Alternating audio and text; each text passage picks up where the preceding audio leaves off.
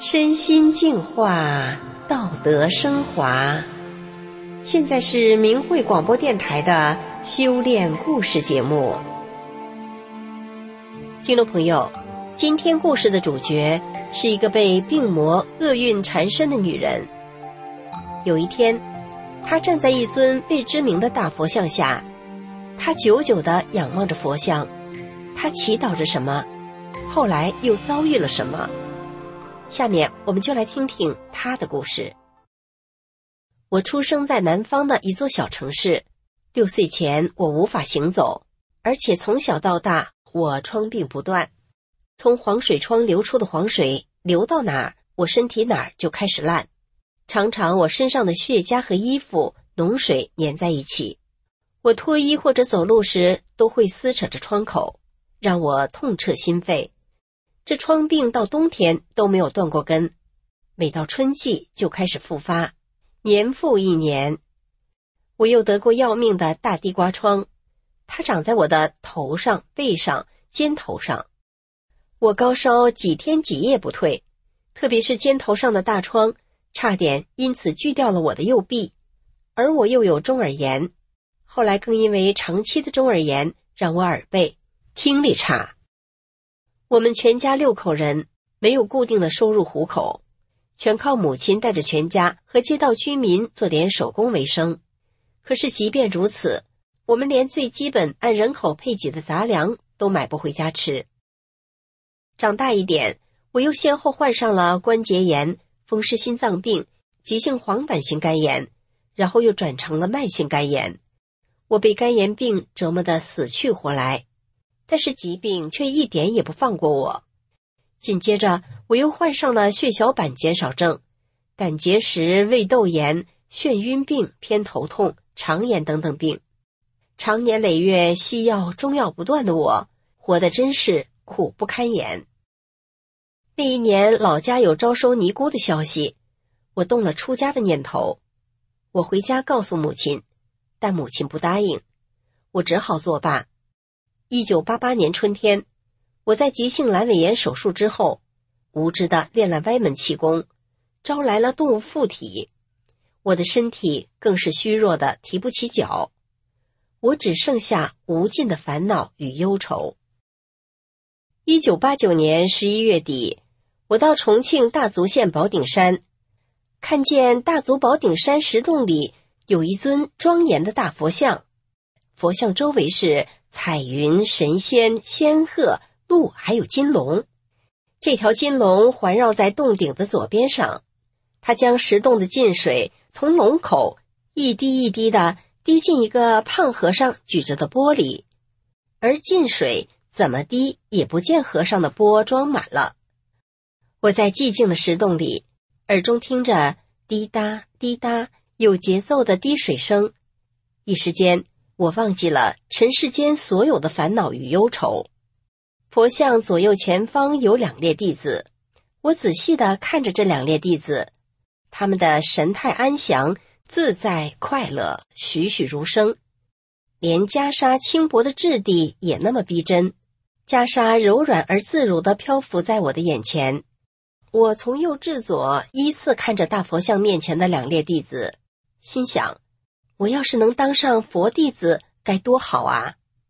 我站在大佛像前，佛像宝相庄严，如意自在。我出神的仰望着端坐在大莲台上的大佛像，内心渴望自己此生能得到名师与高师的指点。我就这样仰望着这尊大佛像，久久的、久久的仰望着。自那次回家以后，我每天晚上把家务做完。照料小孩睡着后，我就坐在床上，学着佛像双盘腿和打着手势的样子，静坐在那里。没想到几个月后的一天，我全家人食物中毒了。中毒的时候，我就感到自己的脑髓被一下子抓住，被挤压成针尖大小的刺痛，我疼痛难忍。瞬间，那个疼痛又下窜到我的脊髓至腰部。这时，我就全身无力，瘫倒在那里，而同时，我的心脏像是一下子提到了喉管上，我的脉搏狂跳不停。紧接着我就不省人事了。后来被救护车送到医院的我，被强行抽脊髓，反复洗胃、洗肠、输液。那时是一九九零年，我被折磨得像个死人一样，没有生气。此后，我总感觉死神与我同伴，我常常提不起气来，说话都没有声音，心里难受的像要断了命一样。到了一九九三年七月的时候，我还曾经双眼三次瞬间失明，最长达十几分钟。特别是这段期间。我弟弟因为参练气功导致精神失常，而引导弟弟入气功门的正是我。这件事情对我的精神上的打击更是雪上加霜。我多次想到了死，并准备好了如何死，但冥冥之中，我似乎又始终在等待着什么，期盼着什么。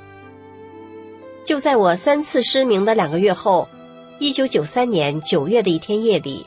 我在睡梦中惊奇的看到，深邃的夜空中，一个巨大的金色的法轮向我飞来，法轮带着那强劲无比的风力旋转而来。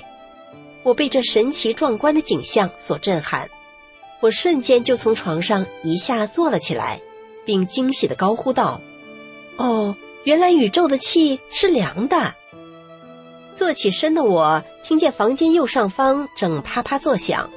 我一看，是立柜上放的大纸箱盖已经被大风卷下了，而纸箱盖在余风带动下，正在扇打着立柜的门板，所以啪啪作响着。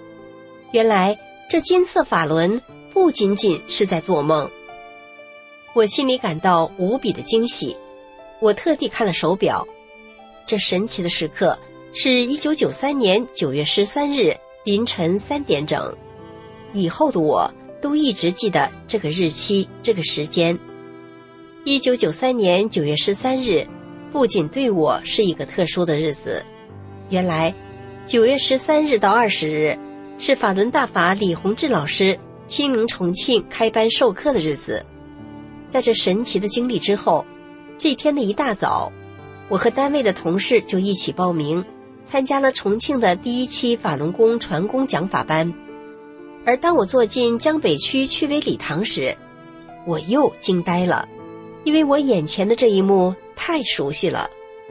李洪志师傅坐在台上讲课的情景，包括灯光、我坐的位置，我都曾在睡梦中看到，一点不差。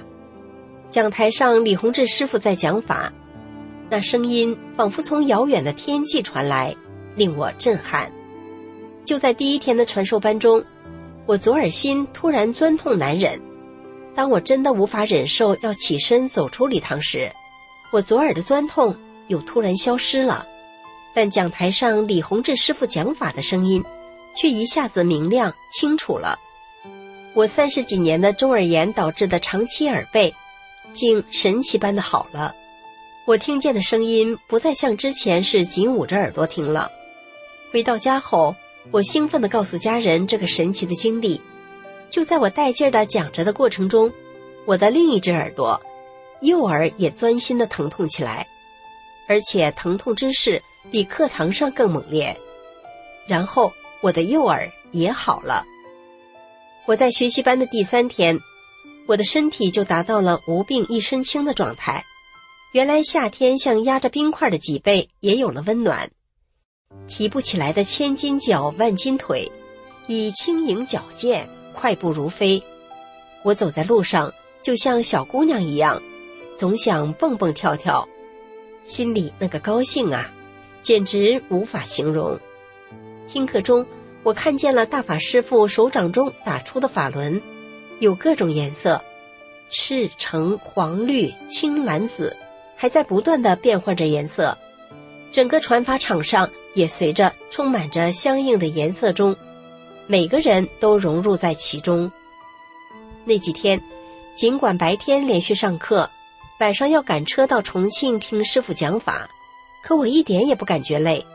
上班稍有闲暇时，就跟同事们讲我遇见了世界上最好的、最高的师傅，讲发生在我身上的一件件神奇事。我总也讲不完，同事们也爱听。在学习班最后面的讲课时，李洪志师傅一字一字加重语气的说出“功成圆满”这句话，我明白，这包含了师傅无限的殷切期望与鼓励。